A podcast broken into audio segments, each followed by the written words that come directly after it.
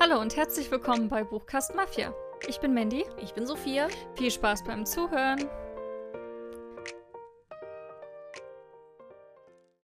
Hallo. Hallo. Willkommen zurück zu einer neuen Folge. Zu einer Folge für alle Serienfans da draußen. Genau, und solche, die es werden wollen. Denn wir stellen euch heute Bücher passend zu euren Lieblingsserien vor. Und unseren. Und unseren. Ja. Wir haben die Liste erstellt. Wir haben uns ein paar Serien rausgesucht, die wir sehr, sehr gerne mögen und wo wir dachten, da haben wir einige Bücher gelesen, die Mhm. dazu passen. Genau, oft kennt man das ja beim Lesen, dass man sich denkt, ach cool, das ist ja wie das und das, mag ich voll gerne.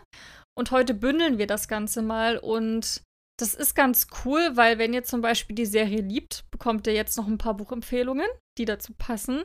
Aber auch wenn ihr eins der genannten Bücher auch liebt und schon gelesen habt, könntet ihr die Serie zum Beispiel gucken und dann findet ihr quasi auch andere Buchempfehlungen. Also es geht äh, ringsum und das finde ich Ja. eigentlich sehr cool. Win-win-win für alle, würde ich sagen. Ja, das ist ein gutes Crossover mal aus verschiedenen Sachen. Genau, wir haben zehn Serien in dieser Liste. Mhm. Einmal genretechnisch querbeet. Wie immer. Genau, mal mehr, mal weniger Bücher dazu. Und ja, wenn ihr Serienjunkies seid, lehnt euch zurück, hört gerne zu und Schnappt euch euer Popcorn. oh ja.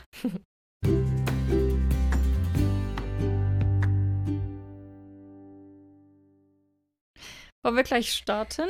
Ja, gerne. Ähm, und zwar mit einer Netflix-Serie, die jetzt super groß geworden ist in den Jahren. Staffel 4 kommt bald raus, ne?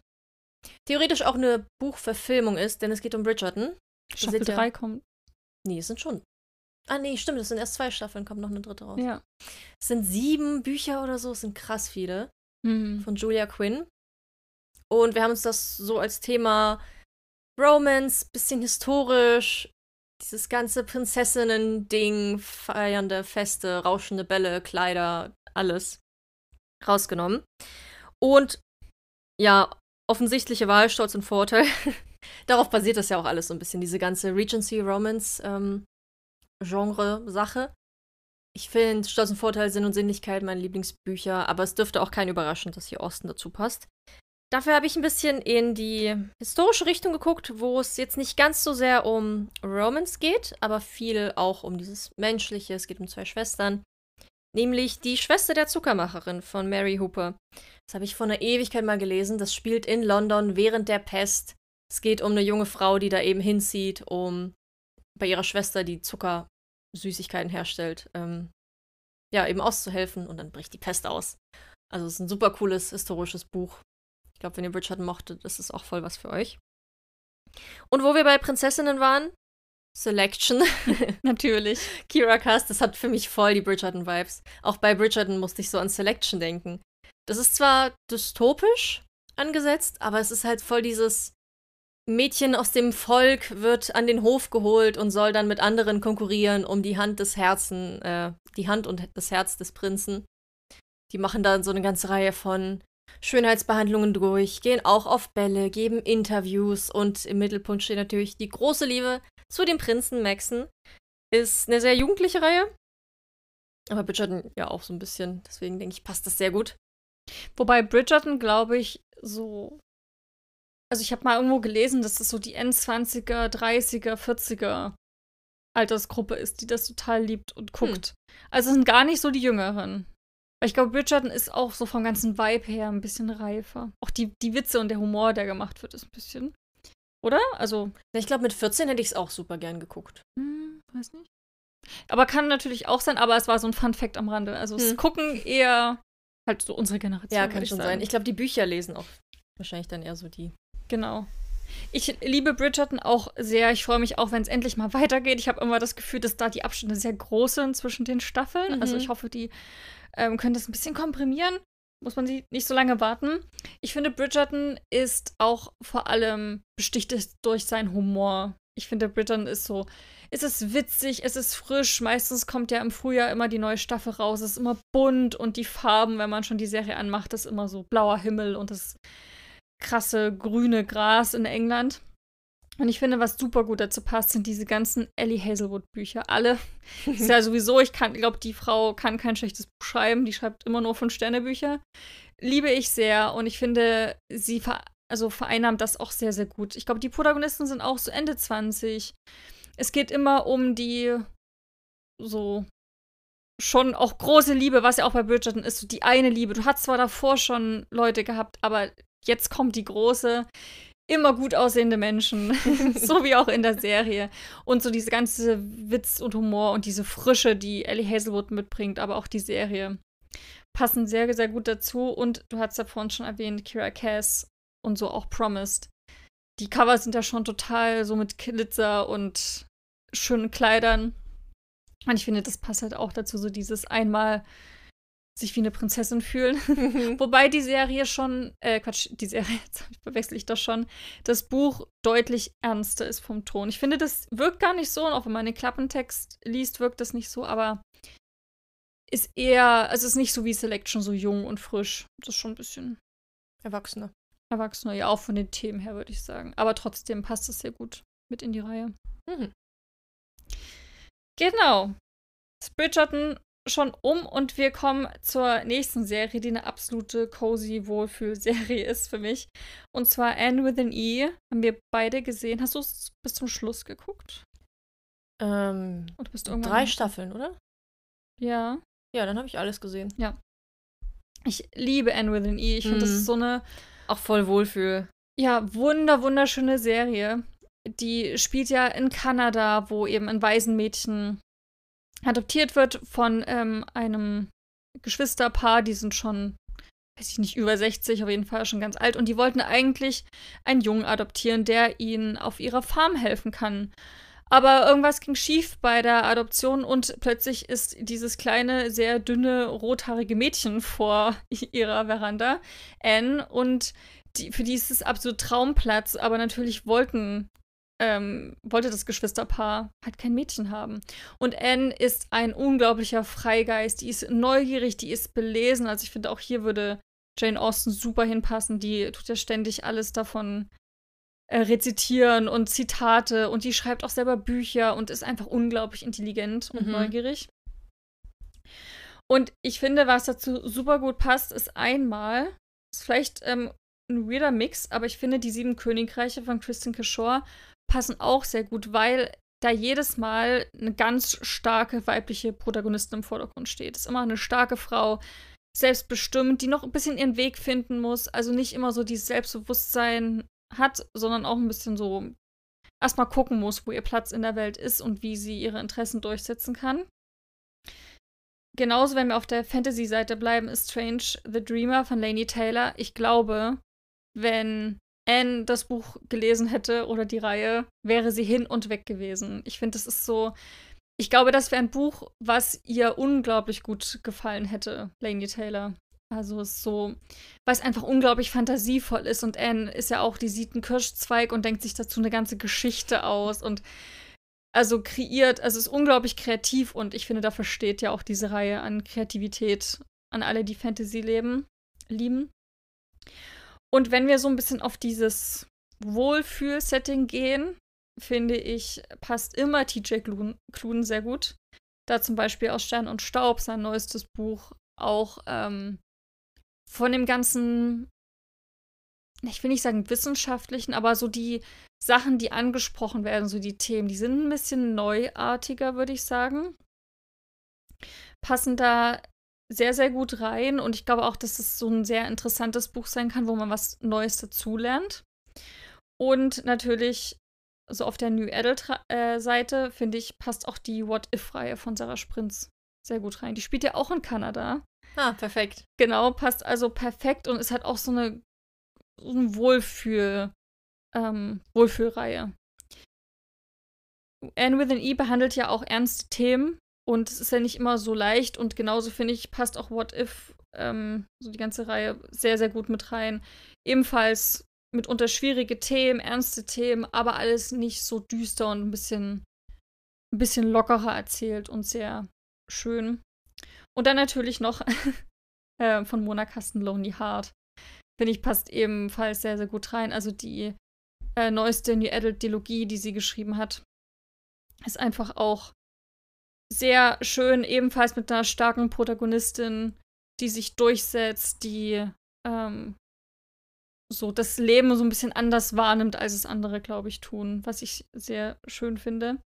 Und was eben auch so mit ganz viel Herz wieder mit dabei ist. Wie es ja schon der Titel sagt. genau. Das wären jetzt so meine Tipps für N Within E, wenn ihr das, wenn ihr die Serie geliebt habt oder eins der Bücher liebt, wird euch auf jeden Fall die Serie auch gefallen und andersrum. Ja, wir können sie euch sowieso voll ans Herz legen. Genau. Super schöne Serie. Kommen wir zu einer Serie, die uns dieses Jahr super viel beschäftigt hat, mhm. weil wir sie zusammen durchgesuchtet haben und dann nach London gefahren sind, die abgeschlossen haben. Es geht um Downton Abbey. Ist auch eine historische Serie, die eben im England spielt, Anfang 20. Jahrhundert. Und da haben wir einige historische Bücher, die natürlich zu dem perfekt passen. Also, falls euch für sowas interessiert. Angefangen mit Die Dirigentin von Maria Peters. Buch habe ich dieses Jahr gelesen. Da geht es eben um die erste weibliche Dirigentin der Welt. Spielt auch im 20. Jahrhundert. Ähm, es geht eben viel um Feminismus, um eine Frau, die versucht, sich eben in dieser krass männerdominierten Sparte durchzusetzen irgendwie. Und Downton Abbey hat ja auf jeden Fall auch super starke Frauen. Gerade Lady Violet liebe ich sehr. Ja. Und so ein bisschen so den Vibe und den Humor hatte auch ein bisschen die Dirigentin. Ähm, auch wenn sie deutlich jünger ist als das. Ähm, dann absoluter Klassiker und jetzt auch nichts Neues, aber eins meiner Lieblingsbücher, Die Bücherdiebin von Markus Zusek. Ähm, was so Emotionalität angeht und Charaktere, mit denen man total mitfühlt und dann mitunter sehr verletzt wird. ich bin immer noch schockiert über Downton Abbey, wie, wie schön und sanft es anfing und was für schlimme Dinge dann passiert sind. Ja, so ähnlich ist die Bücherdiebin auch. Ja, wobei die Bücherdiebin schon ein anderes Level ist, ne? Naja, es geht um den Zweiten Weltkrieg. Ähm, Downton Abbey hat ja auch mitunter Krieg und Verlust und sowas thematisiert. Also, ja, nochmal eine andere Sparte. Aber ich glaube, wenn euch das gefällt, wird euch das wiederum auch gefallen. Passen beide gut zusammen. Was auch in historische Richtung geht, aber viele, viele Jahre zurück, ist der Medikus von Noah Gordon. Ist auch schon lange draußen das Buch, aber für mich immer noch das beste historische Buch, was ich gelesen habe. Ich finde, man lernt so viel. Auch über so verschiedene Kulturen und Länder und Religion und alles. Das ist da so gut verpackt in so einer unglaublich spannenden, mitreißenden Geschichte, dass das auf jeden Fall ein ganz großer Tipp ist. Und ein Buch, was ich vor relativ kurzem gelesen habe, was jetzt ist auch historisch, aber für mich steht da im Kern gar nicht so sehr die geschichtliche Seite. Das spielt, glaube ich, auch in Kanada. Sondern da ist im Kern eben eine Familie und die Geschichte der Familie, der Vorfahren, der Eltern und Großeltern. Man erfährt dann immer so sprungweise, also es wird zurückgesprungen in der Zeit, was bei denen passiert ist, aus vielen Sichten erzählt und dann springt das wieder vor bis hin zur Gegenwart oder auch Zukunft. Und das hat für mich total ähnliche Vibes einfach von hm. dem, ja, wie man da mitfühlt und wie man merkt, wie einem die Charaktere so ans Herz wachsen und was die dann durchmachen in dieser, in dieser Welt, hm. in der mitunter auch so Sachen passieren. Ähm, ist ein totales, emotionales, schönes, vielschichtiges Buch, was super, super toll erzählt ist. Also auch da für alle Downton Abbey-Fans. Gehen wir zur nächsten Serie und die ist Sherlock. Ich glaube, es gibt kaum eine Serie, die schon so alt ist, aber die immer wieder bei den Lieblingsserien erwähnt wird, über die man immer wieder trotzdem spricht und die man auch jedes so regelmäßig mal rewatcht, weil die einfach super ist. Und so auch Sherlock, also mit Benedict Cumberbatch in der Verfilmung, ist einfach eine sehr coole Serie. Also ein bisschen Sherlock Holmes in unserer heutigen Zeit mit allem, was zugehört, auch so an Technologien, was da alles möglich ist. Und eben auch an Sherlock, wie, wie er heute existieren könnte, sozusagen. Und richtig cool. Sehr spannende Fälle, unglaubliche Twists. Also, da sind immer noch so Sachen mit dabei, auf die wären wir nie im Leben gekommen. Aber auch der Humor besticht sehr in der Serie. Und da habe ich ähm, einen Krimi mitgebracht, der genau das einmal zu 100% wiedergibt. Und zwar äh, Stranger Times von C.K. McDonald. Gibt's, habe ich zwei gelesen und auch schon Podcast vorgestellt. Jetzt ist der dritte Teil erschienen. Also man kann die bestimmt unabhängig voneinander lesen, aber die große Hauptgeschichte um die Charaktere geht natürlich weiter. Und es ist so lustig. Die Stranger Times ist eine Zeitung, bei der sich ähm, ja eine Frau bewirbt mehr so aus Zufall weil sie hat, ich glaube, ihr Mann ist, ihr Ex-Mann ist fremdgegangen und dann hat sie aus das Haus angezündet und dann sind ganz viele Sachen passiert. Und dann ist sie jetzt gestrandet in, oh Gott, Jetzt habe ich den Namen vergessen. Hm, irgendwas mit M, so eine englische Stadt, so eine große. Manchester. Ah. In Manchester gestrandet und äh, will jetzt eben, wollte schon immer mal Journalistin sein, bei einer Zeitung arbeiten, bewirbt sich da jetzt und hätte nie gedacht, dass sie ja bei diesem verrückten Haufen ähm, landet.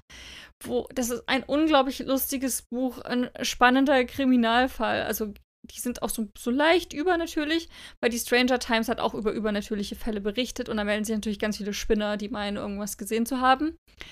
Ja, und als plötzlich in Manchester Leute sterben, auf sehr merkwürdige, mysteriöse Art und Weise, ja, überlegen sie sich, okay, vielleicht ist das, ist das kein Fake, ist das Wirklichkeit, weil gerade die sind ja quasi die Experten dafür und einfach unglaublich lustig, humorvoll, ganz interessante Fälle und auch der, der Twist am Ende richtig cool. Also ich würde sagen, wer Sherlock liebt, wird das auf jeden Fall auch lieben.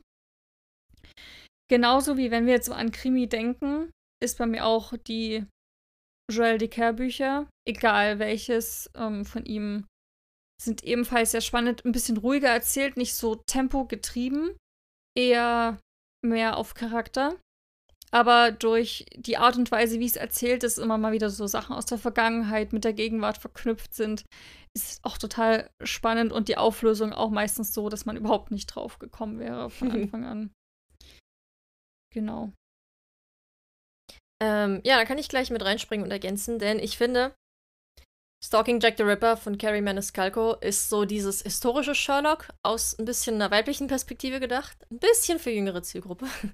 Aber man kriegt eben auch genau das, eine junge Frau, die in dem London zu genau der Zeiten von Sherlock, also von dem Original, jetzt nicht von der neuen Serie, aber trotzdem, der Vibe ist ja ein ähnlicher, da durch die Straßen rennt, Leichen entdeckt, diese seziert, ver versucht daraus zu schlussfolgern, wer der Mörder sein könnte und eben diesen großen Fall herauszufinden, was es mit dieser Mordserie auf sich hat. Es ist super intelligent geschrieben, es ist witzig, es hat auch ein bisschen diesen trockenen Humor. Das Setting ist einfach der Hammer. Und ja, so ein bisschen Sherlock auf, auf heute, also für die heutige Generation fast umgedacht, würde ich sagen. Mhm. Ähm, und bleiben wir doch in der Richtung, da lässt sich auf jeden Fall auch A Good Girl's Guide to Murder von Holly Jackson empfehlen. Das ist nämlich auch ein junges Mädchen, ist noch Schulzeit, die macht ein Schulprojekt, hat eben sich zum Ziel gesetzt, ein, einen Namen reinzuwaschen und einen alten Fall wieder aufzurollen. Und da ist eben genau das auch, wo Hinweise gesammelt werden, die fertigt Listen an, wer ist verdächtig und warum, wen muss ich als nächstes befragen und so. Nach und nach erlebt man das alles mit ihr mit und der Twist am Ende fand ich auch super, super gut. Ein unglaublich spannendes und rasantes Buch, was man so in einem Rutsch eigentlich weglesen könnte. Dann ist mir so ein Buch wieder eingefallen, was ich vor Ewigkeiten gelesen habe, weil du es mir mal ausgeliehen hattest. Mhm. Nämlich Der Diebesfänger von C.S. Quinn. Das spielt in London zur Zeit der großen Pest. Pest. Ja, 1665, glaube ich. Und es geht um einen Dieb. Ähm, siehst du, ist lange her, dass ich das gelesen habe. Ich weiß aber noch, dass das Setting super cool war. Es war auch so ein bisschen krimimäßig angehaucht. Also es gab viele Geheimnisse, die es aufzudecken galt, die Stadt zu erkunden, bei der sich der Charakter auch so ein bisschen selber gefunden hat. Ähm, es war auch schnell geschrieben, aber eben mit vielen Mysterien und Fragezeichen. Wäre vielleicht mal wieder Zeit für einen Reread. und wenn wir jetzt ein bisschen in die Fantasy-Richtung gehen, finde ich, dass, wenn ihr Sherlock mocht, euch auch das neunte Haus gefallen würde von Libadugo. Das ist ein bisschen noch düsterer, fast würde ich sagen. Und eben mit der Fantasy-Richtung. Es geht um magische Studentenverbindungen an der Yale-Universität. Und Geister, Untote, alles drumherum, was sich so eben rumtreibt in den dunklen Gassen. Es hat so ein bisschen Dark Academia-Vibes. Und auch natürlich eine Reihe an Mordserien, an Verdächtigen, an Charakteren und Menschen, die verschwinden, die es eben aufzuklären und wiederzufinden gilt. Super cool, super atmosphärisch. Kam jetzt der zweite Band raus. Muss ich immer noch lesen. Aber ist auf jeden Fall auch ein guter Start. Und zum Schluss eins meiner Krimi-Highlights, Thriller-Highlights, ich weiß gar nicht, dieses Jahr. Nämlich Ursula Posnanski, Vanitas. Das musste hier unbedingt auch mit rein. Das sind so spannende, so intelligent geschriebene Bücher mit einer unglaublich interessanten Hauptperson, weil sie einfach so von von Angst und Panik zerfressen ist, zehnmal über die Schulter schaut und keinen Weg zweimal nimmt, dass man da einfach so an den Seiten klebt und komplett gefesselt ist und einfach wissen will, ist ihre Angst berechtigt. Und das ist eine Trilogie, wo in jedem Band, also es geht um einen anderen Fall mehr oder weniger, ein anderes Problem. Ähm, aber die hängen natürlich zusammen, würde ich auch in der Reihenfolge lesen. Aber die Krimi-Fans kommen da voll auf ihre Kosten und Thriller-Fans auch und sowieso alle, die irgendwie Spannung mögen. in einem deutschen Setting, was auch sehr cool ist. Spannend bleibt es auch bei der nächsten Serie. War auch ein großes Netflix-Ding, was ich sehr gern geguckt habe. Es geht um You. Es hat irgendeinen Untertitel im Deutschen. Keine Ahnung. you eben, die Serie Du. In der es eben um diesen Stalker geht, der eine Frau stalkt und so dafür sorgt, dass sie sich in ihn verliebt oder zumindest es hofft zu tun. Unglaublich spannende und krasse Serie, eben weil man so einem Antagonisten folgt und aus seiner Sicht das erzählt wird. Ähm, dementsprechend habe ich auch so ein paar spannende Bücher. Angefangen mit Mila Olsen. Das passt für mich da voll rein.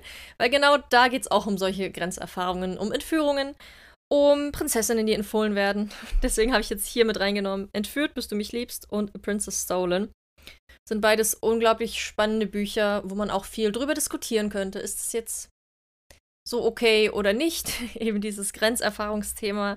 Die sind super, super schön geschrieben.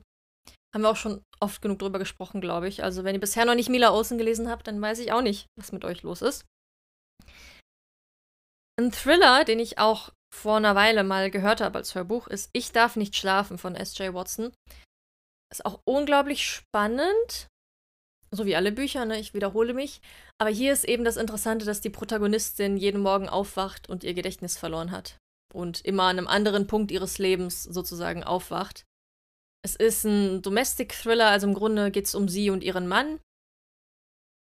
Und ein paar Nebencharaktere, aber das sind so die, denen man die ganze Zeit folgt, was so ein unglaublich beklemmendes Gefühl auslöst. Man denkt sich die ganze Zeit, wem kann ich hier eigentlich, kann ich dem Mann trauen? Kann ich der Protagonistin überhaupt trauen, aus deren Sicht erzählt wird? Was ist hier eigentlich Phase? Unglaublich cool und spannend geschrieben. Ein weiterer Tipp, ähm, Geht aber diesmal in eine andere Richtung. Es ist Die sieben Männer der Evelyn Hugo von Taylor Jenkins Reid. Das Buch ist zum einen grandios erzählt. Es hat diesen alten Hollywood-Flair. Also so vom Setting geht es in eine ganz andere Richtung. Aber ich finde, vom Vibe ist es sehr ähnlich. Weil diese Geschichte eben von Evelyn Hugo erzählt wird. Und hier hast du auch eben diesen Konflikt. Sie wählt ja bewusst aus, was sie erzählt aus ihrer Vergangenheit und was sie vielleicht verschweigt. Und genau das ist eben das Problem der Person, die sie interviewt. Das ist eine junge Frau, die zu ihr eingeladen wird. Man weiß also auch die ganze Zeit nicht, warum wird gerade sie eingeladen, was hat sie denn damit zu tun. Evelyn Hugo will mit niemandem sprechen, mit keiner Zeitung, außer eben mit dieser einen Journalistin. Und das, was sich eben so offenbart in ihrer Vergangenheit, in ihrem schillernden, glamourösen Leben, ist schockierend und unglaublich fesselnd. Also tolles Buch, auch eins meiner Jahreshighlights. Und bei Jahreshighlights bleiben wir auch weiterhin. Ähm, und nehmen hier mal so ein bisschen eine Biografie mit rein, die aber aufgrund des psychologischen Themas, finde ich, auch super gut für You-Fans sich eignet. I'm Glad My Mom Died von Jeanette McCurdy. Da erzählt sie, ist eben eine Biografie von ihrem eigenen Leben, von ihrem Verhältnis mit ihrer Mutter, davon, wie sie, sie ist Schauspielerin oder war es, in die Filmbranche so reingedrängt wurde, weil es immer der Traum der Mutter war. Und man lernt einfach, was für eine ja, narzisstische, manipulative, krasse Persönlichkeit die Mutter war und was es für schlimme Folgen für die Tochter hatte. Also von Essstörungen und eben anderen Angstzuständen und ja, therapiebedürftigen Problemen eben. Man lernt unglaublich viel aus diesem Buch. Ich finde, es ist, es ist schockierend, weil es echt ist und weil es wahrscheinlich vielen Leuten leider so passiert, gerade Kinder. Aber wenn ihr euch so für dieses ganze psychologische Thema interessiert, ist das voll euer Buch, was sich auch super schnell wegliest. Und dann habe ich noch mit reingenommen, das Parfüm ist ein Klassiker. Ich glaube, da muss ich gar nicht so viel dazu sagen. Erzählt eben auch die Geschichte aus der Sicht des Mörders, ist, glaube ich, auch der Untertitel, Geschichte eines Mörders, der loszieht und Frauen ermordet, um aus ihnen Parfüm zu machen. Also, wenn euch You fasziniert, würde euch dieses Buch auch faszinieren. Und eins der, der neueren Bücher ähm, was so ein bisschen in eine andere Richtung geht. Aber ich dachte, es passt auch vom Vibe und von diesem ganzen.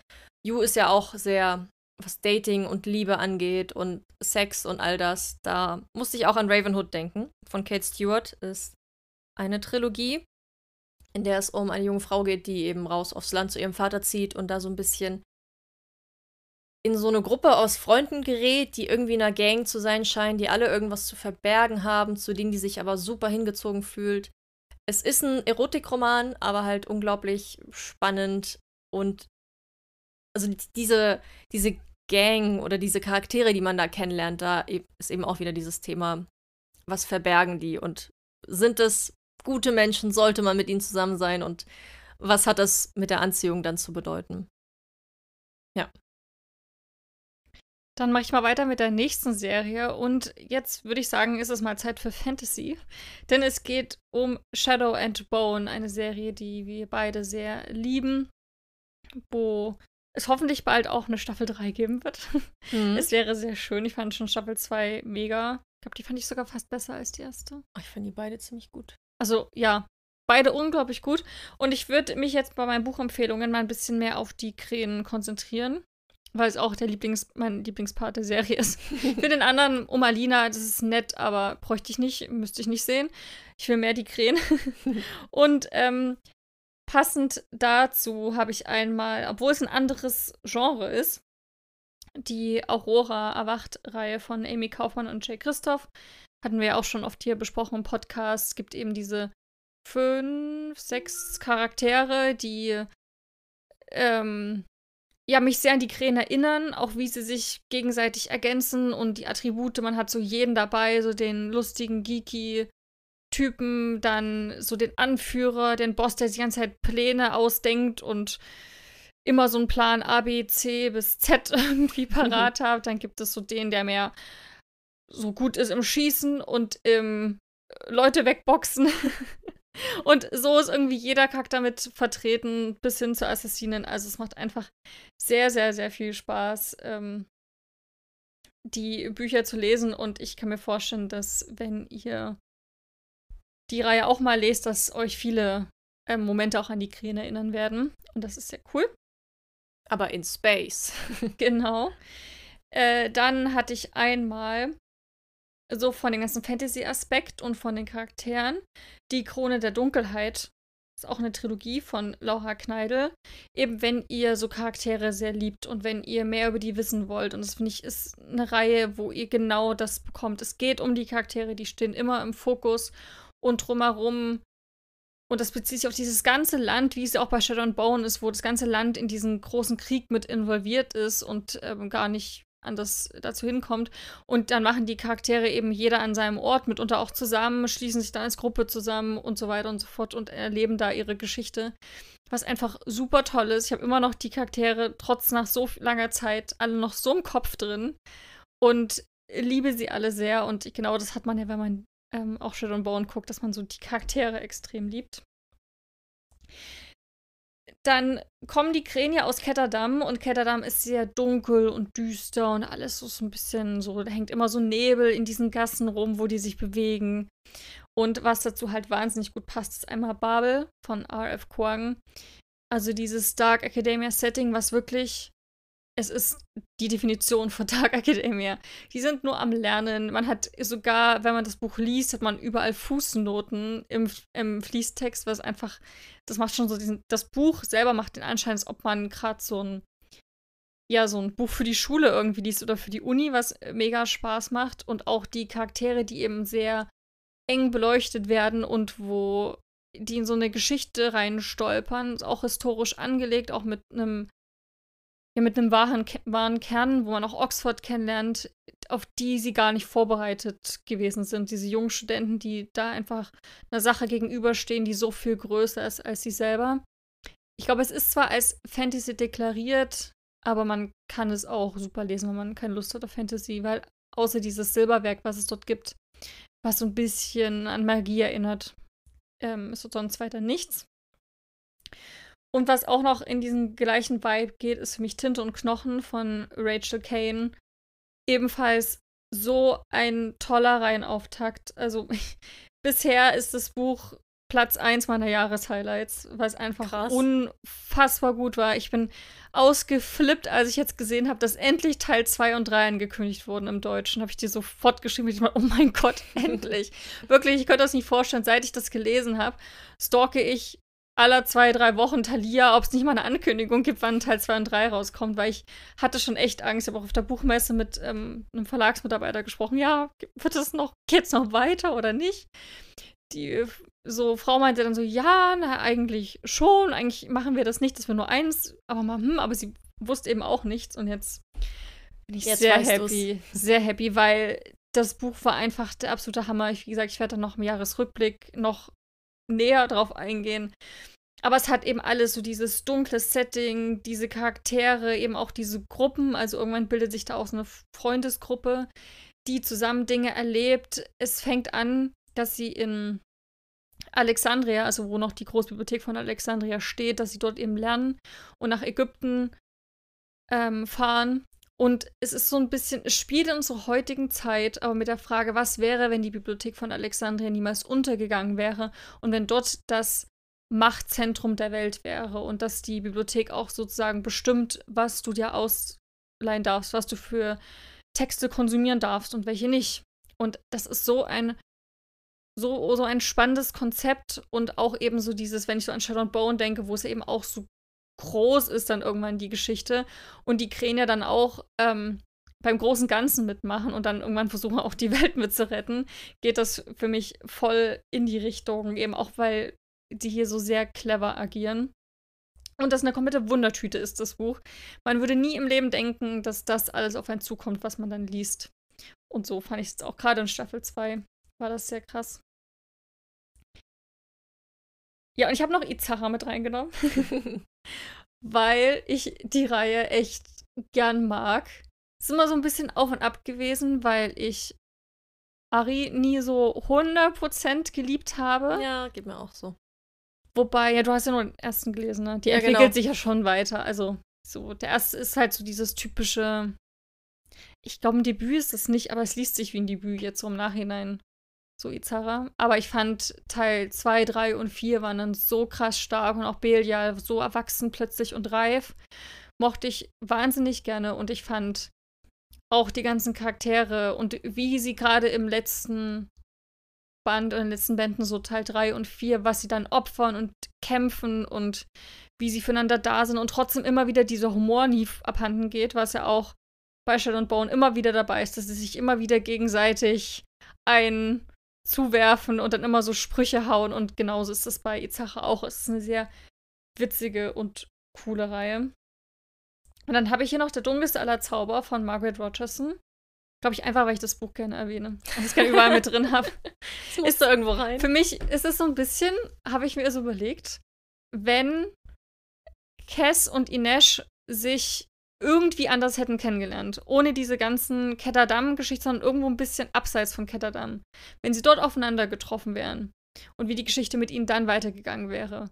Daran erinnern mich die beiden halt sehr so, weil er ist, so geht es halt um ähm, eine ich weiß die ganzen Begriffe nicht mehr, aber es ist quasi eine Frau, die arbeitet in der Bibliothek und die ist zuständig für Grimoire die macht gerade eine Ausbildung. Grimoire sind wie lebendige Bücher, die können schreien, die können sich in Monstren verwandeln, die je nachdem, was in ihnen drin steht, so zeigen sie es nach außen. Ein bisschen wie man die verbotene Abteilung von Harry Potter denkt. So hat das den Vibe. Und sie ähm, passt eben auf die auf, bis eines Tages das allergefährlichste Grimoire oder eins der gefährlichsten freigelassen wird und sie wird dafür äh, als schuldig erklärt, obwohl sie nur versucht hat, dagegen zu kämpfen und es aufzuhalten, aber natürlich hm, schwierig, wenn du dann halt gefunden wirst am Tatort mit einem Schwert und wie du da gekämpft hast. Ja, und jetzt soll sie vors Gericht gestellt werden in der Hauptstadt und wird dafür für, äh, von Nathaniel Thorne abgeholt, einem krassen, mächtigen Zauberer. Und wenn sie eins weiß dann, dass Zauberer extrem böse sind. Und er hat eigentlich auch keinen Bock auf diese ganze Arbeit. Dass er überhaupt da hinkommen musste, ist ihm schon zuwider. Dass er sich auch noch um eine Frau kümmern muss, findet er noch schlimmer. Und hat eigentlich überhaupt keinen Bock auf alles und nichts, was ich eben sehr so Cass-like finde, so dieses ein bisschen. Aber findet sie auch schon gut. Aber irgendwie auch wieder nicht. Und dieses Anbändeln zwischen denen Also auch, das ist komplett Slow Burn. Ich weiß gar nicht, ob überhaupt ein Kuss fällt. Keine Ahnung. Aber es ist auf jeden Fall Anspannung da. Und gerade auch in Staffel 2, wo man immer kurz davor steht, ob sie sich wenigstens mal berühren. und sowas hier eigentlich auch. Man hat sich schon einfach gefreut, wenn er so ihre Hand genommen hat. Und das war dann so voll dieser krasse Moment. Und dann eben auch alles drumherum, diese Verschwörung und dieses Pläne schmieden hat man hier auf jeden Fall auch. Nur, dass sie wahrscheinlich in dem Buch mehr die ist, die Pläne schmiedet und kämpft und so, während er da seine Zauber schwingt. Aber es war auf jeden Fall richtig cool und wie gesagt, ähm, könnte man voll so auf Cass und Inesh ummünzen. Würde voll passen. Finde ich gut. Da will ich gleich noch ein Buch ergänzen, wo ich dachte, das passt auch perfekt zu Shadow and Bone. Und zwar ist es A Broken Blade von Melissa Blair. Habe ich jetzt auch erst vor kurzem gelesen. Es spielt in einem eigenen Fantasy-Kosmos. Ähm, es geht um eine Protagonistin, die halb Mensch, halb Elfe ist und Assassine des Königs ist, also Ines Vibes vom Feinsten, die auch so ein bisschen Selbstzweifel hat, nicht weiß, wo sie eigentlich herkommt. Tatsächlich jetzt, wo ich drüber nachdenke, sehr daran erinnert. Ähm, und die dann loszieht, um im Auftrag des Königs eben den Schatten zu fangen. Einen Unruhestifter im Königreich, der dem König ein Dorn im Auge ist und so eine Art Widerstand anzuführen scheint. Und also von diesem düsteren Vibe passt es da auch richtig gut rein. Auch wenn man viel von dem Land kennenlernt und es natürlich auch andere Ecken hat. Ähm, ich bin sehr gespannt auf die Fortsetzung, weil ich das Gefühl habe, im ersten Band baut sich auch so diese Gemeinschaft so ein bisschen auf, wer da irgendwie zusammenkommt und Pläne schmiedet. Sie ist auf jeden Fall total intelligent und auch so jemand, die eben Ränke-Pläne macht, die sehr lange irgendwo lauert und etwas beobachtet, um Geheimnisse rauszufinden und dann mit diesen Geheimnissen wiederum Dinge zu treiben. Ist richtig clever und cool gemacht und auf jeden Fall auch was für alle Shadow and Bone Fans. Die nächste Serie darf im Herbst natürlich nicht fehlen. Seit, sobald es anfängt, kälter zu werden und zu regnen, sehe ich überall nur noch Gilmore Girls. das ist voll das Ding. Ist für mich auch total die Wohlfühlserie, die man immer wieder schauen kann. Ich bin bis jetzt noch nicht durch, aber ich gucke so regelmäßig mal. Ist nicht durch. eine Folge. Nee, aber ich habe schon mehrfach von vorne angefangen. Also die Krass. erste Staffel kann ich auswendig. Ich ja. habe jetzt dieses Jahr zum ersten Mal geguckt. Bist du durch? Nee. Okay. Ich bin jetzt bei Staffel 3, aber ich gucke die durch, ist der Plan. Ja. Ich habe jetzt nur langsamer gemacht, weil plötzlich ähm, mein Freund gesagt hat, ja, er findet das jetzt auch gut und dann haben wir das abends zusammen geguckt, aber ich brauche halt, wenn ich mit ihm gucke, viel länger. Hm. Ja, du musst warten, bis ihr beide Zeit habt. Und jetzt dachte ich mir einfach so, komm, ich gucke es wieder alleine. Ich habe heute Mittag eine Folge für mich geguckt. Hm. Ich meine, er hatte auch schon die erste Staffel nur zur Hälfte gesehen. Und jetzt gucken wir The Taste, also. er kann es einfach immer irgendwas. Gucken. Er guckt jetzt noch Grey's Anatomy und danach kann er Gilmore Girls anfangen. Hm. Aber fand's, weil ich auch dachte, das ist genau sein Ding. Es ist lustig, es ist Rom-Com. Es macht einfach Spaß. Ich liebe es auch sehr. Ich finde es so schön und gemütlich und cozy. Ja, Genau, also Cozy Feeling ist so voll das Ding, diese Kleinstadtatmosphäre mhm. mit einem Haufen süßer Leute, die da wohnen, alle ein bisschen schrullig, aber total sympathisch und eben Charaktere, tolle Dialoge. Und das sind dann auch so die Stichworte, die wir uns genommen haben für die Buchempfehlungen. Angefangen mit Das also ist mein Leben von Stephen Chbosky. Für mich voll die Vibes, eben auch total, was die Charaktere angeht. Geht um Jugendliche, um so dieses ganze Selbstfindung, wo will ich hin, wer bin ich, Freundschaft und ähm, ja, irgendwo ankommen. Ich liebe dieses Buch sehr, ich liebe alle Charaktere. Der Film ist auch toll. Hm. Gilmore Girls Vibes. Dann in genau die gleiche Richtung geht ein Buch, was ich jetzt erst beendet habe, gerade erst eine Rezension dazu hochgeladen. Vom Mond aus betrachtet spielt das alles keine Rolle von Anne Freitag. Eben genau die ähnliche Richtung bei Jetzt dem Anne Freitag Buch geht es noch mehr so um Familie, was bei Gilmore Girls auch ein großes Thema ist. Ähm, hier eben eine Familie, die alle in einem Haus wohnen, während Corona irgendwie miteinander klarkommen müssen. Und dann zieht auch noch, noch, noch eine Person mehr ein und äh, die Protagonistin merkt, dass sie da irgendwie Gefühle entwickelt. Zum ersten Mal für eine Frau. Ist total schön, es ist super zwischenmenschlich, es geht eben um ganz viele super wichtige Themen ähm, über die man sich sehr viele Gedanken machen kann. Und hat mich richtig doll berührt. Also hm. ähnlich wie Gilmore Girls. Wenn wir jetzt in die cozy Wohlfühl ist einfach alles super schön Richtung gehen, dann kam sofort auch Rainbow Roll in meinen Kopf. Also da Fangirl ist für mich ein ganz großer Vertreter, aber auch Pumpkinheads. Pumpkinheads hat ja auch noch total diese Herbst-Vibes, spielt auf so einem Kürbishof. Ähm, es geht um zwei Freunde. Ich finde generell wahrscheinlich alles, was Rainbow Rowell schreibt, ist irgendwie schön und gemütlich und man fühlt sich da wohl und es fühlt sich irgendwie echt an, als wären das alles echte Menschen, echte Charaktere und echte Geschichten, die man da liest. Und also ist es ja auch. Ganz große Empfehlung. In die Richtung geht für mich auch Anne Petzold. Die hat ja gerade mit When We Dream so eine Reihe, mit der man sich einfach zudecken möchte. Das ist eine Romance-Reihe, in der es ein bisschen um K-Pop geht, um eine Band und dieses Star drumherum, aber es ist trotzdem alles super süß. Es wird ganz viel gebacken. Im, Im, Mittelpunkt stehen auch die Schwestern und ihre Beziehung zueinander. Ist auch einfach toll für die Jahreszeit. Und Nicola Jun hat es für mich auch geschafft. Ähm, vor allem auch was so Humor angeht. Also zum einen hat sie diesen, diesen jungen, frischen, schönen Spirit und eben die Themen, die einen da so interessieren, aber auch auf so eine lustige und intelligente Weise. Also die Dialoge in ihren Büchern, also jetzt als Beispiel, was ich gelesen habe, ist The Sun is also a Star und Als wir tanzen lernten. Die Dialoge sind so clever und was die sich da um die Ohren hauen und für Themen aufbringen, aber auch die Art und Weise, wie sie darüber sprechen, das ist so auch dieses schnelle, schlagfertige, total coole. Ich habe richtig viel lachen müssen bei den Büchern. Und gleichzeitig eben auch ganz viel Herz. Also die beste Kombination. Und ich habe auch noch eins für diese Liste, bevor du dann auch ein paar hinzufügst.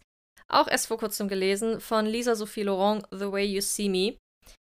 Ähm, das ist ein New Adult Liebesroman, in dem es aber auch viel um so Selbstfindung, um Klima, um LGBT geht, um Freundschaft und eben wieder Vertrauen lernen nach einer toxischen Beziehung. Ist ein super schönes Wohlfühlbuch, eben genau wie die anderen. Sophia, was, was lieben Rory und Lorelei? Kaffee. Ja. Und dann habe ich das perfekte, passende Buch dazu. Und zwar äh, auch erst gelesen, das kommt dann im Lesemonat November. Magie und Milchschaum von Travis Baldry. Ich finde, der Titel ist schon grandios. Auf ähm, englischen Legends and Lattes. Finde ich auch mega. Und hier geht es, also ein bisschen könnte das auch bei Luke spielen, so wenn du Lukes Origin Story erzählen würdest. Käme wahrscheinlich Magie und Milchschaum raus, nur dass Luke ein bisschen weniger grumpy, grumpy dann bestimmt. Genau, ein bisschen mehr grumpy ist. Wobei, da gibt es auch grumpy Charaktere, die dann aber so aus sich rauskommen und dann so auftauen. Oh, wie Luke. Wie Luke, genau. In dem Fall wäre wahrscheinlich ein Gnom oder Kobold. Naja. Hm, genau, und bei Magie und Milchschaum, also absolutes Highlight auch gewesen für mich, äh, geht es um eine Ork-Kriegerin, die sich jetzt zur Ruhe setzen möchte, die genug gekämpft hat und die jetzt sagt, okay, nee, ich will das nicht mehr machen. Und die hat mal bei dem Land, wo die Zwerge leben, war sie mal in einem Kaffeehaus. Das ist nämlich ähm, so, haben nur die Zwerge bisher. Also die kennen das, die kennen auch Kaffee, die stellen den auch her und malen den. Und dort hat sie den mal getrunken und war hin und weg. Und auch dieses Gefühl von Kaffee und dieser Geruch und was mit einem macht und die Atmosphäre, die Gemütlichkeit fand sie einfach toll und will das eben jetzt auch ähm, machen und ein Kaffeehaus äh, gründen. Und da versucht sich so eine Stadt ähm, am Hafen gelegen, am Meer und äh, will eben dort ein Kaffeehaus eröffnen.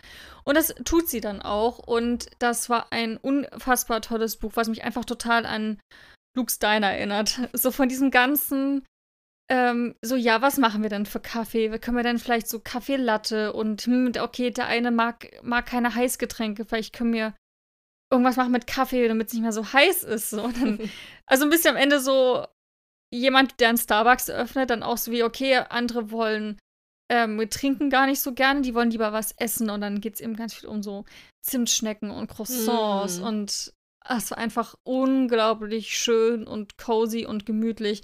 Wirklich so ein Nachmittag im Luke's Diner, weil man da zu Besuch ist, wie es da riecht, wie es da klingt, wenn der Kaffee aufgebrüht wird. Voll schön. Geht voll in die Richtung. Was auch noch richtig cozy ist, ist ähm, wieder ein TJ Klune Buch und zwar Mr. Panassus Heim für magisch Begabte. Ist für mich einfach auch wieder komplett cozy Fantasy, auch wenn es von den Themen her vielleicht nicht das jetzt widerspiegelt mit Kaffee oder irgendwas oder mit den ähm, beiden Mädels. Aber hier halt wirklich so die Atmosphäre, dieses gemütliche nach Hause kommen, zugedeckt werden. Ja, so einfach dieses umarmt werden und das gibt das Buch einfach total wieder. Gibt auch eine zarte Liebesgeschichte, steht aber nicht im Fokus. Und wenn wir jetzt so schauen nach diesem Freundschaftsthema, was ja bei Lorelei und ähm, Rory ganz, ganz groß ist, habe ich noch Let's Be Wild als Empfehlung von Annabelle Stehl und Nicole Böhm. Ist einfach eine total coole Geschichte, spielt in New York und äh, erzählt von vier Personen, drei Frauen und einem Mann, die nach New York gekommen sind und die da ja ihr ihr Glück versuchen wollen, die dort neu Fuß fassen möchten. Und das spielt hauptsächlich in so einer Marketingagentur. Und dort lernt man eben die ganzen Charaktere kennen. Und das war so schön, so ein bisschen ging das auch, hätte man auch nehmen können, The Ball Type. Ähm, daran lehnt sich das Buch ja an, tatsächlich. Aber ja, also da wieder so eine grüber Empfehlung. Aber ich finde alleine schon dieses Freundschaftsding, da geht es nicht wirklich um so Liebe, auch wenn halt manche vielleicht auch eine Beziehung starten oder mal mit jemandem anbandeln. Aber es geht wirklich um diese Freundschaft, die alle verbindet und auch diese Hürden, die man hat, wenn man erwachsen wird, wenn man selbstständig werden will und sie sind so Ende 20 und auch so dieses, okay, das ist der erste Job, den ich richtig liebe, in dem ich wachsen will, der mir alles bedeutet. Das ist so krass. Ich habe mich da so wiederentdeckt in dem Buch und wo ich wirklich auch an meine Anfänge gedacht habe, jetzt in der Bibliothek, und wie man dafür, dafür brennt und dann klappt es manchmal nicht und man ist total traurig und enttäuscht oder hinterfragt sich selber und das spiegelt das Buch extremst gut wider und aber auch, wie wichtig es ist, da eben Freunde zu haben. Und ja auch bei Rory, so die eben auch versucht, ihren Weg zu finden, immer mal wieder Niederschläge hat, sei es jetzt in der neuen Schule oder Uni und wie sie immer wieder aufgefangen wird. Also sehr, sehr, sehr schön, kann ich nur empfehlen. Wird euch bestimmt auch sehr gefallen, wenn ihr Gilmore Girls liebt. Schön. So. Ich fühle mich gleich wohl nach diesen ganzen ja. Empfehlungen. Ich würde auch sagen, wir machen es schön weiter, äh, denn die nächste Serie ist für mich auch so eine Feel-Good-Serie. Und zwar The Summer I Turned Pretty, zu Deutsch Der Sommer, als ich schön wurde. Ist ein riesen Hype gewesen. Ich habe mich auch sehr gefreut über jeden, über jede Werbung, die jetzt im Sommer war. Ich hatte das Gefühl, die Serie war überall. Ich hatte das so oft, oder wir hatten das so oft im Feed. Das heißt, mhm. beim Story gucken, jedes dritte Story war irgendwas mit Summer I Turn Pretty. Und habe ich richtig geliebt. Staffel 1 noch ein bisschen mehr als Staffel 2. Die werde ich nächstes Jahr auf jeden Fall auch wieder gucken. Ist für mich jetzt so N with an E, gucke ich einfach jedes Jahr im Sommer, so kurz vorher, wenn ich Bock habe drauf. Da geht es ja um ähm, so ein junges Mädchen und die ist jetzt 16, 17, Belly und so hat jetzt so diesen typischen ja, Umwandlung gemacht, Zahnspange raus, so weibliche Figur bekommen und ist jetzt so zum ersten Mal auch so von so bereit für eine Liebesgeschichte. Also hätte, finde es irgendwie auch nicht schlimm, so eine Sommerromanze zu haben. So ihre Freundin pusht sie da auch sehr und sagt so, naja, wer weiß, guck mal, was du da erlebst in den Monaten. Die fahren nämlich jedes Jahr zusammen mit ihrem Bruder und mit ihrer Mama, fahren sie immer an so ein Haus am Meer, was äh, der besten Freundin von der Mutter gehört, quasi ihrer Tante, so Ziehtante. Dort hat sie jeden Sommer verbracht, seit sie ganz klein ist. Und das ist so für sie das Ding im Sommer. Und es ist einfach wirklich ein Traum. Also wirklich, die Anlage ist traumhaft. Würde ich sofort, sofort nehmen, wenn es jemand äh, verschenken würde. Wirklich dieses riesige weiße Haus, toll groß gebaut, riesiger Wintergarten, Pool davor. Wenn du im Pool bist, hast du Blick aufs Meer, aufs offene. Boah, das ist einfach traumhaft schön. Und die Serie ist wirklich Hitze pur, Sommer pur. Mit allem, was dazugehört. Ich fand es auch wirklich so schön von den ganzen Sachen her. Man fühlt sich wirklich wie damals als Kind und alles, was man über den Sommer geliebt hat. So diese Lagerfeuer am Strand, Musik, Tanz, eben die erste Liebe im Sommer. Tanzen, ist das alles so mit drin. Es ist einfach perfekt. Die perfekte Sommerserie. Und entsprechend habe ich auch die perfekten Sommerbücher rausgesucht. Und zwar einmal The Unhoneymooners von Christina Lauren. Ich glaube, das spielt auf den Malediven. Fand ich super schön. Geht es ja um dieses Braut, ähm, also Trauzeugin und Trauzeuge, die glücklicherweise Meerestiere überhaupt nicht essen wollen, die das richtig eklig finden, weil in diesen Meerestieren im Buffet war irgendein Erreger, irgendein Keim und dass alle dann plötzlich brechend über den Eimern hängen und denen geht's allen richtig schlecht. Alle haben eine Lebensmittelvergiftung, außer eben die beiden, die das Zeug nicht mögen. Und die ihre Schwester hatte bei so einem Preisausschreiben gewonnen, die gewinnt ständig immer alles und hat eben gesagt, so, okay, komm, ist ja voll schade um diesen Luxusurlaub, den ich gewonnen habe auf den Malediven. Ihr macht das jetzt einfach statt. Ihr tut so, als ob ihr zusammen wärt, als ob ihr wir seid und dann passt das schon. Und obwohl sie sich nicht ausstehen können, machen sie das trotzdem und haben ganz, einen ganz, ganz tollen Sommer. So ein bisschen dieses, ähm, ja, ich will nicht sagen Enemies to Lovers, aber so ein bisschen. Also die können sich wirklich am Anfang nicht ausstehen. Er ist auch die ganze Zeit nur am Rumstöhnen, wenn sie irgendwas macht und ist immer noch genervt von allem, was sie sagt und tut. Und auch noch, dass sie im Flugzeug nebeneinander sitzen müssen, ist schon der, der Gipfel überhaupt. und halt im Hotel ist es einfach super lustig, weil die dann natürlich sind so, ja, mit Paarmassage und das Pärchending und romantisches Dinner am Strand. das ist und auch so ein bisschen Fake Relationship dann, oder? Wenn ja, so genau. Und das fand ich einfach so süß, aber halt auch diese ganze Sommer-Vibes auf den Malediven und die gehen dann schnorcheln und machen Bootsausflüge und es ist einfach wunder wunderschön. Ja, habe ich dieses Jahr ähm, gelesen auf Sri Lanka. Außerdem habe ich auch noch gelesen Siren von Kira Cass. Das spielt dieses Mal unter Wasser. Geht es um eine Sirene in der Hauptrolle was einfach auch richtig cool war und sehr sommerlich und mal einen ganz anderen Blick so hatte. Eben nicht dieses typische Meerjungfrauen-Ding, wobei ich da auch noch nicht so viel gelesen habe. Aber dass es eben wirklich fast immer irgendwie im Wasser spielt und dass das Meer auch so eine Stimme hat und das Meer wie ein Lebewesen ist, was sich eben von Menschen ernährt und dieses Gleichgewicht eben hat, dass es ab und zu Schiffsunglücke geben muss, damit das Meer weiterleben und existieren kann. Sehr faszinierend, sehr cool sehr sommerlich. Und was auch noch in die Richtung geht, ähm, Kiss Me in Mykonos von Catherine White Ryder. Spielt auf Mykonos, da geht es um eine junge Frau, die arbeitet auf einem Kreuzfahrtschiff. Und als sie in Mykonos anlegen, steigt sie von Bord und begegnet da im Restaurant einem jungen Griechen, der unglaublich sympathisch ist und ihr dann irgendwie anbietet, ja, lass uns doch einfach so ein, ich zeig dir meine Stadt und Mykonos und du begleitest mich einfach und sie stimmt dann auch zu. Und dann wird daraus aber eine viel längere Geschichte. Hm. Bei diesem einen, einen Tag bleibt es nicht. Sie lernt dann auch seine Familie kennen und so ein paar Traditionen und Mykonos eben. Und dann so gehen die durch diese weißen Gassen und am Meer verbringen da Zeit und es ist einfach so schön gewesen.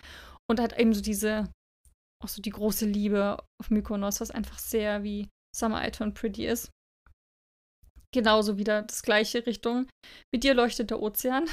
Spielt auf Fuerteventura.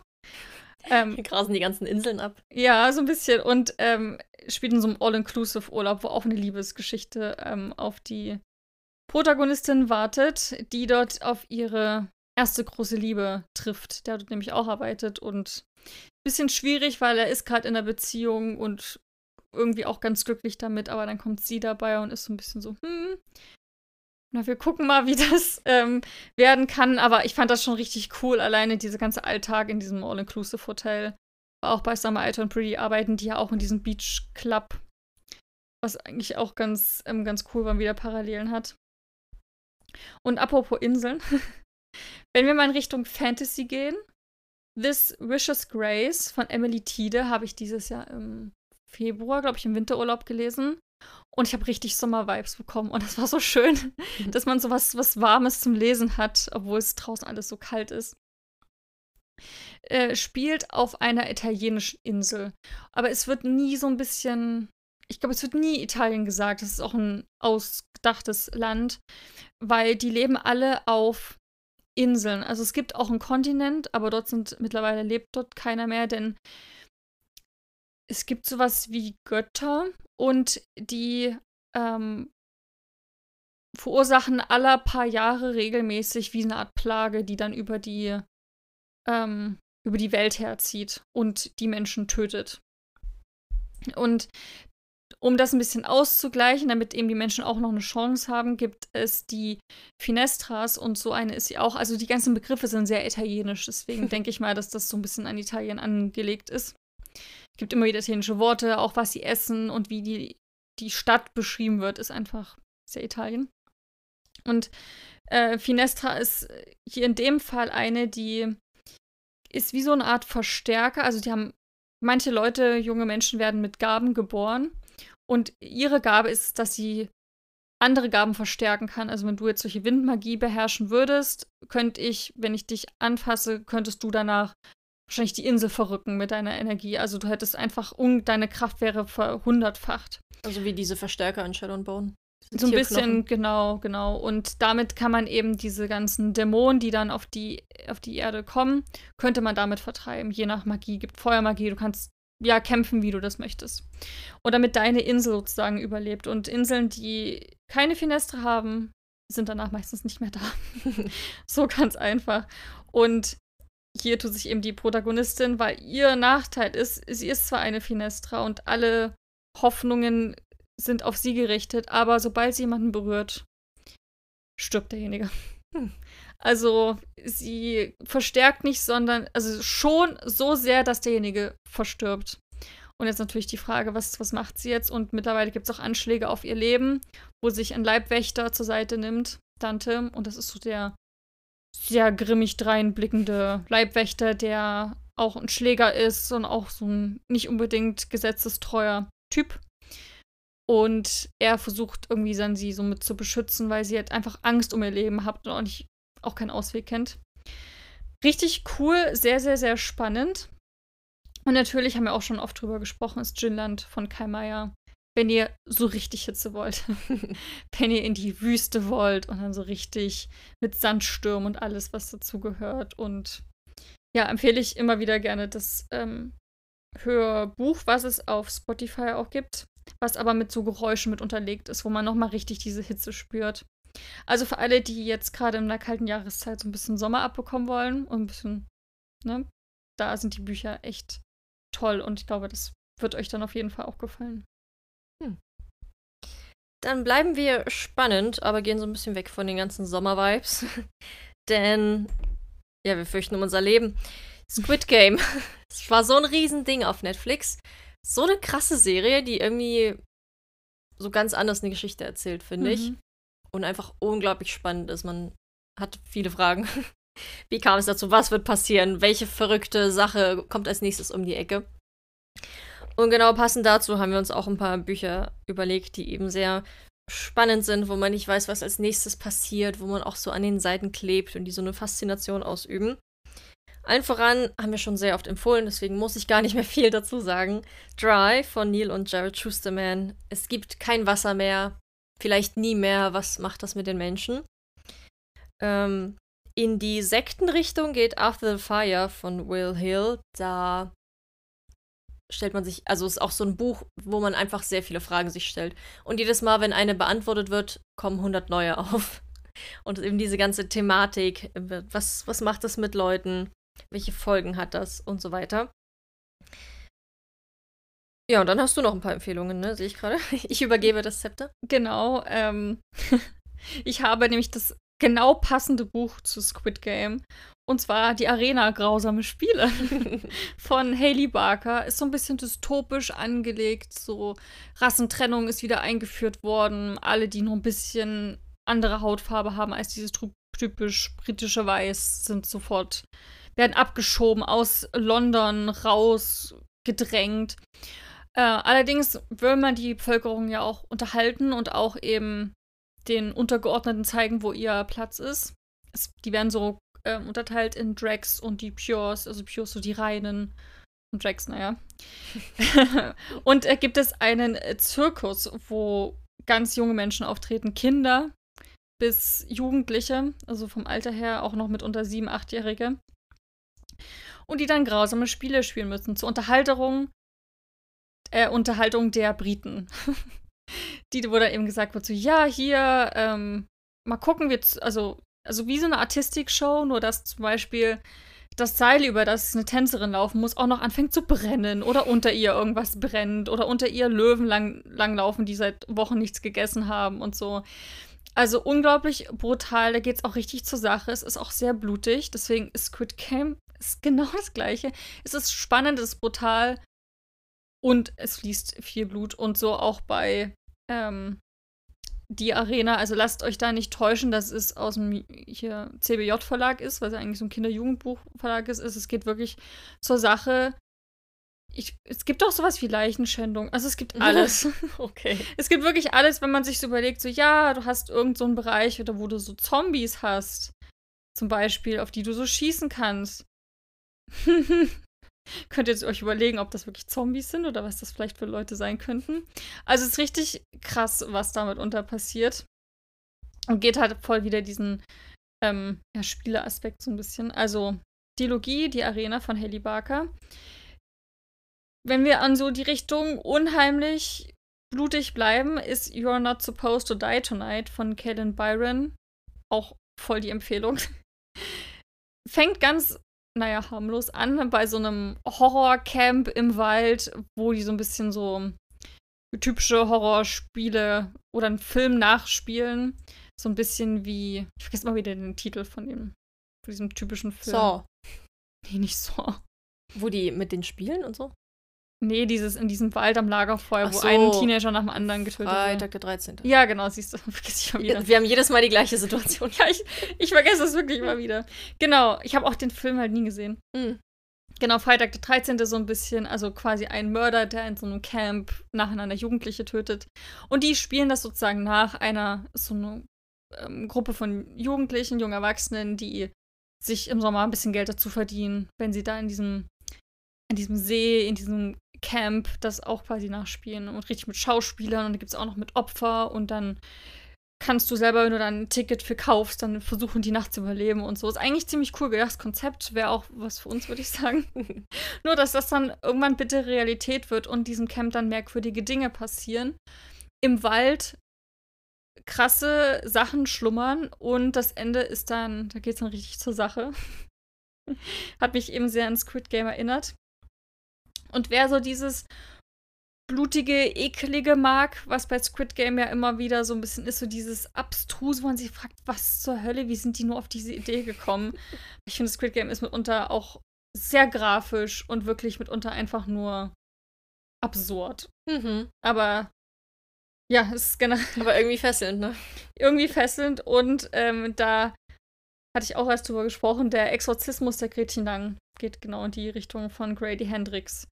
Es ist absurd, es ist aber irgendwie auch sehr fesselnd, ist auch ein bisschen eklig. Und ihr braucht auf jeden Fall einen festen Magen dafür, würde ich sagen. Hm. Ja, aber es macht sehr viel Spaß und hat halt diesen Vibe. Und ich habe jetzt gesehen, es wurde auch verfilmt. Ja. Also kann man sich auch bei Prime angucken. Vielleicht mache ich das mal, weil an sich mochte ich die Story schon sehr gerne und es hat sehr viel 80er Jahre Vibes. Und ich finde, Squid Game wirkte auch mal ein bisschen älter. Ich weiß auch nicht warum. Es wirkte nicht so neuzeitlich. Findest du? Mhm. Doch, hätte ich schon gesagt. Ist ja auch technisch, was sie da. Die ganzen Überwachungen und Ja, ja, aber so ein bisschen Black Mirror-mäßig. Ne? Ja, ja, voll. Aber Black Mirror ist ja auch eher futuristisch. Ja, aber irgendwie, auch wo sie dann raus, wenn sie dann mal so in der realen Welt, wirkt es immer so ein bisschen alt. Ich weiß auch nicht warum. Einfach so der, der, der Vibe. Keine Ahnung. Ja, das ist, ähm, waren unsere Empfehlungen für Squid Game. Und eine Sa Serie habe ich jetzt noch, die wahrscheinlich ein bisschen unbekannter ist, aber trotzdem richtig cool und die ich gerne hier mit reinbringen wollte. Und zwar geht es um Rain. Rain ist eine dänische Serie. Damals, als sie rauskam, habe ich die ganz oft gesehen und wurde auch oft rezensiert und immer extremst positiv rezensiert und hat mich total neugierig gemacht. Die läuft auf Netflix, ist auch ein Original für Netflix und ist richtig cool. Da geht es also ein bisschen dystopisch, spielt in unserer heutigen Welt ähm, und es regnet, und sagt schon der Name der Serie Rain. Der Regen ist allerdings giftig. Also Menschen, sobald sie mit dem Regen in Berührung kommen, sterben eigentlich unmittelbar und sofort. Und wir begleiten ein Geschwisterpaar am Anfang, die sich, glaube ich, mit irgendeinem Elternteil konnten die sich in so einen Bunker retten. Ich glaube, zwar auch schon, also irgendwie einer von den Familienmitgliedern war Prepper. Das war schon so vorbereitet gewesen und dann konnten die da viele Jahre leben. Die waren noch wirklich Kinder und als sie jetzt rauskommen, sind das zwei junge Erwachsene, Hm. die jetzt erstmal überhaupt die ganze Welt so für sich entdecken müssen und schauen müssen und eben immer diese Angst, sobald es regnet, genauso wie Pfützen irgendwo, See, Wasser, alles, was Wasser ist, reicht schon, um ähm, zu sterben, wenn du dich einfach mit auszusehen mal in einen Fluss fällst oder irgendwo eine zu große Pfütze hast, mit der Hand drin landest, war's das. Finde ich so spannend, wird auch erklärt, warum das ist. Dann in den, es gibt drei Staffeln, die Serie ist auch abgeschlossen. Wird dann auch mal erklärt, warum das ist und woher das kommt. Also auch sehr viel mit wissenschaftlichem Background. Und war einfach unglaublich spannend. Kannst du wirklich so an einem Tag weggucken. Und was auch noch in die Richtung geht, in einem Tag inhalieren, ist einmal Playlist von Sebastian Fitzig. Playlist ist ein super cooles Buch wie der Name schon sagt, geht es auch um eine Playlist. Die gibt es auch ein Musikalbum dazu, kann man sich auch auf Spotify anhören, wo eben anhand der Lieder, die ähm, echte namhaft, namhafte Künstler eben geschrieben haben und eingesungen haben, speziell für das Buch, dann in dem Buch besprochen werden, weil ein Mädchen wurde entführt, schon vor Jahren ist sie einfach verschwunden und sie hat halt eine, eine Playlist einfach auf Spotify erstellt. Und plötzlich aktualisiert die sich aber nach einiger, nach vielen Jahren plötzlich wieder. Und man nimmt eben an, dass sie damit in dieser Playlist etwas, eine Botschaft quasi wiedergibt und so ein bisschen verschlüsselt ähm, Hinweise darauf gibt, wo, wo sie äh, festgehalten wird. Super cooles Konzept, mochte ich sehr gerne. Genau wie die Serie, ein bisschen neuartig, ein bisschen anders gedacht.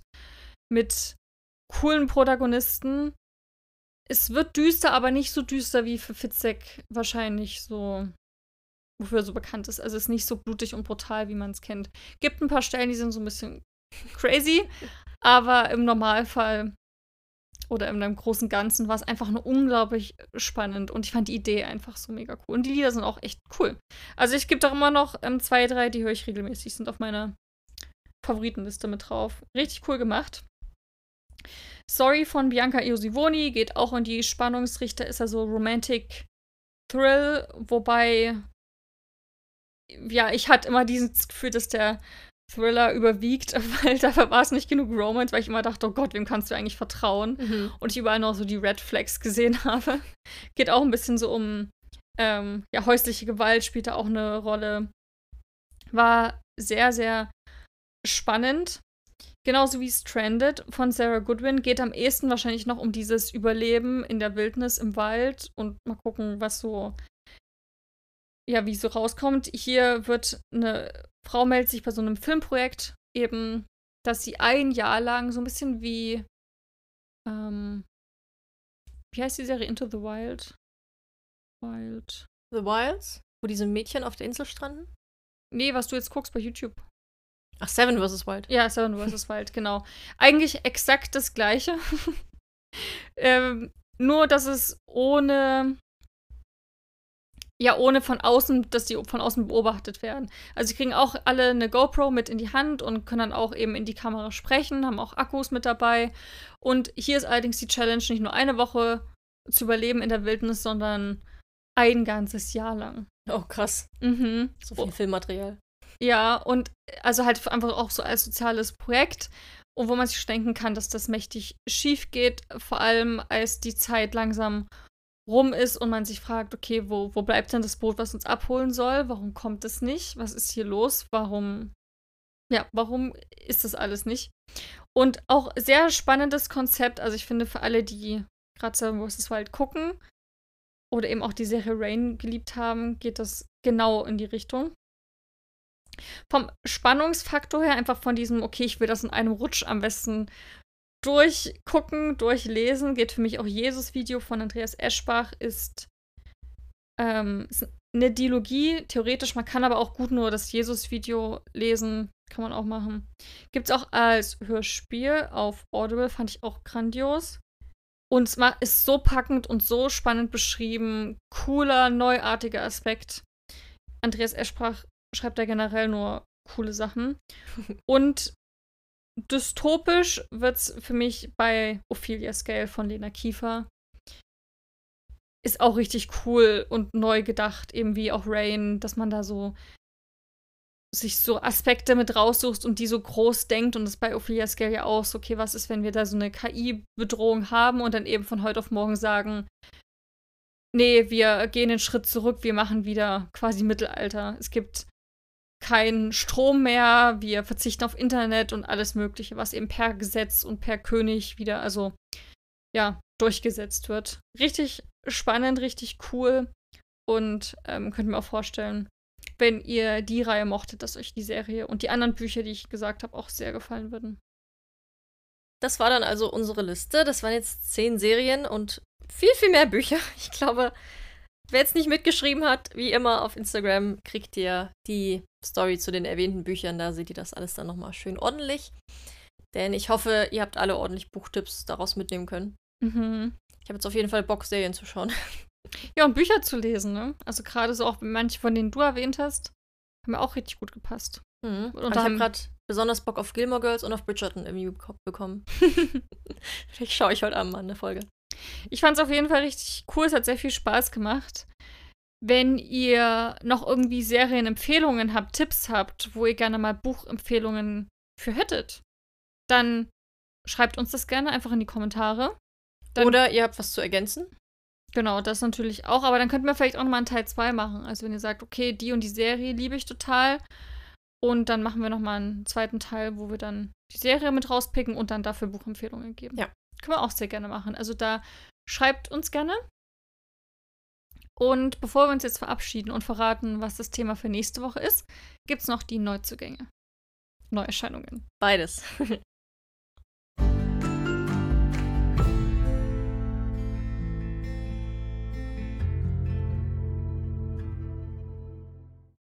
Genau, ich habe schon gerade ein bisschen gespoilert. Bei mir ist nämlich ein Neuzugang. Und zwar Blackwell Palace, Risking It All von Ayla Dade. Das ist der erste Teil einer Trilogie die super schön aussieht zum Farbschnitt, wo man wieder alle drei Charaktere zusammen hat auf dem Farbschnitt, was ich einfach sehr mag. Finde ich richtig cool. Das hatte man so als Kind ja immer gehabt, so bei den ja, auf den Kinderbüchern. Genau, und hat es so ein Bild ergeben. Genau, aber das war toll. Und jetzt hat man das so mit den Farbschnitten, was ich auch total schön finde. Ich mag das auch bei Buchrücken noch, aber da ist irgendwie seltener. Ja. Aber geworden. Es, ja, es fällt mir bei den Kinderbüchern immer auf, dass das halt so ein Ding ist. Mhm. Und jetzt wieder langsam zu den Erwachsenen zurückkommt. Das Buch ist schon ähm, Mitte Oktober erschienen, am 18. im Penguin Verlag. Aber jetzt hat es seinen Weg zu mir gefunden und ich freue mich sehr. Es ist das erste Buch der Autorin, was ich lesen werde. Und passt einfach sehr gut zur Jahreszeit. Der große Slogan zu dem Buch ist: Wenn es draußen kalt ist, geht es im Blackwell Palace umso heißer zu. oh Gott. Hm. Als Paola an der Fassade des imposanten Blackwell Palace mit seinen verschneiten Türmen und spitzen Dächern emporblickt, kann sie kaum glauben, dass dies ihr neues Zuhause und ihr Arbeitsplatz ist. Der Hotelpalast in St. Moritz hat einen legendären Ruf, genauso wie die beiden Hotelerben Charles und Edward Blackwell. Als Paola ihnen zum ersten Mal begegnet, gerät auch sie sofort in ihren Bann. Die Brüder sind verboten schön, mächtig und in beiden sitzt ein tiefer Schmerz, der sie unberechenbar macht. Trotz aller Warnungen möchte Paola ihnen näher kommen, als gut für sie sein kann. Doch sie möchte es nicht nur, sie muss. Niemand weiß von dem geheimen Deal, den sie geschlossen hat, und ihrem einzigen sehnlichen Wunsch, der sie antreibt. Denn Charles und Edward haben zwar die Macht, sie zu zerstören, doch wenn sie ihre Karten richtig ausspielt, gilt das auch umgekehrt. Hm. Finde ich sehr spannend. Hier steht noch ein Love Triangle voller Romantik, Spice und Glamour und Intrigen im verschneiten St. Moritz. Genau, erscheint jetzt ähm, so nach und nach die anderen beiden Bände auch. Ich finde, es klingt richtig schön, sehr vom Setting her super winterlich und gemütlich und mit der Liebesgeschichte freue ich mich sehr drauf. Ihre ähm, andere Reihe, hier diese äh, Like Snowy Fall soll ja auch mega ah, schön super sein. hübsch ist. Genau. Deswegen freue ich mich da sehr drauf, endlich mal was von Aida Dade zu lesen. Kannst du ja erzählen, wie heiß es da drin wird. Blackwell Palace, Risking It All von Ayla Dade. Bei mir gibt es ganz klassisch eine Neuerscheinung. Dafür eine, die in die Richtung griechische Mythologie geht. Steht nämlich auch schon da für alle Fans von Madeleine Miller, zu denen ich absolut gehöre. Erscheint jetzt Clytemnestra von Constanza Cassati im Goldmann Verlag am 15. November, ist also gerade erst erschienen und erzählt eben die Geschichte von Clytemnestra, die Tochter des mächtigen Königs von Sparta, Schwester der schönen Helena und verheiratet mit dem berühmten Helden Agamemnon. und von mächtigen Männern angeklagt, eine ruchlose Mörderin zu sein. Doch die wahre Geschichte ist eine andere. Misshandelt, missachtet und unterschätzt wird Clytemnestra von ihrem tyrannischen Ehemann gezwungen, die eigene Tochter zu opfern. Voller Wut und Trauer beginnt sie sich zu wehren gegen all jene, die ihr Unrecht tun, und wird trotz aller Widerstände zu einer starken, unabhängigen Frau und Königin, die ihr Schicksal selbst in die Hand nimmt. Tatsächlich so ein Name, von dem ich noch nichts gelesen oder groß gehört habe. Umso cooler, dass sie dann auch mal ein bisschen beleuchtet wird und ihre eigene Stimme kriegt. Hm. Ich denke, gerade eben mit Helena und Agamemnon wird der Trojanische Krieg eine große Rolle spielen. Es klingt auf jeden Fall nach starker Frauen. Und viel Drama und ja, wahrscheinlich geht's auch recht brutal zu. Clytemnestra von Constanza Cassati. Schön. War wieder eine schöne Folge, fand ich. Wie immer, hoffentlich. Was machen wir denn nächste Woche? Nächste Woche, oh, da freue ich mich so sehr drauf. Es ist jetzt erschienen, Panem X. Ja. Und wir gehen zusammen in diesen Film, schauen ihn uns an und fahren direkt danach straight ins Aufnahmestudio und besprechen ähm, Panem X mit euch. Also wir reden über den Film, du hast ja auch das Buch gelesen, da können wir ein bisschen vergleichen, wie es uns gefallen hat, ob ihr es euch anschauen müsst. Ja, und ob ja, sich doch, lohnt. denke ich schon. Also allein von den Trailern her.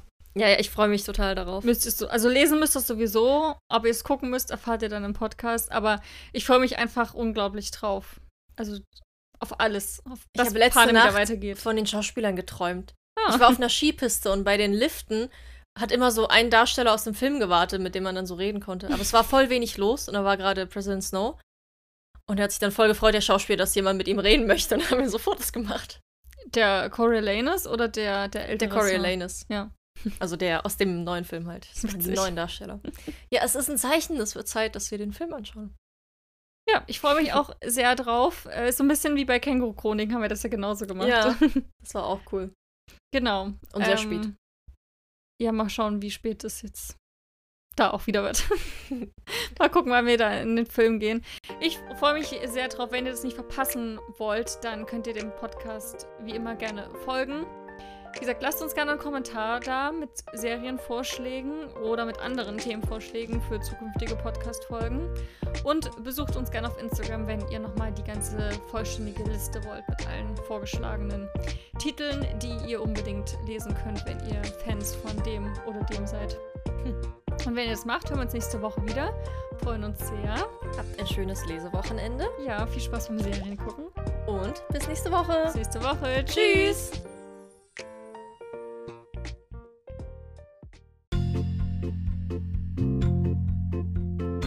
Irgendeiner ist sehr leise von uns. Hallo und herzlich willkommen bei Buchkast Mafia. Oh, du Hier bist ist so Sophia. leise. Ja, ich habe ja auch nur so ein bisschen kommentiert. Ja, ja, aber ich auch. Und trotzdem. Du bist auch näher dran. Ich wieder mehr ins Mikro setzen. Hallo. Als Paola ihnen zum ersten Mal begegnet, gerät auch sie sofort in, in ihren Bann. Okay, ist der Klappentext ein bisschen fehlerhaft. Sie gerät in ihren Bann. Nee, ja, das habe ich ergänzt. Hier steht, gerät auch sie sofort in ihren. Die Brüder sind verboten schön. Ah. Also gerät sofort in ihren Bann, schätze ich mal. Trotz aller Warnungen möchte Paola ihnen näher kommen, als gut für sie sein kann. Doch sie möchte es nicht nur. Sie. Ich muss. Der Klappentext ist. Doch sie möchte es nicht nur, sie niemand weiß von dem geheimen Deal. Was?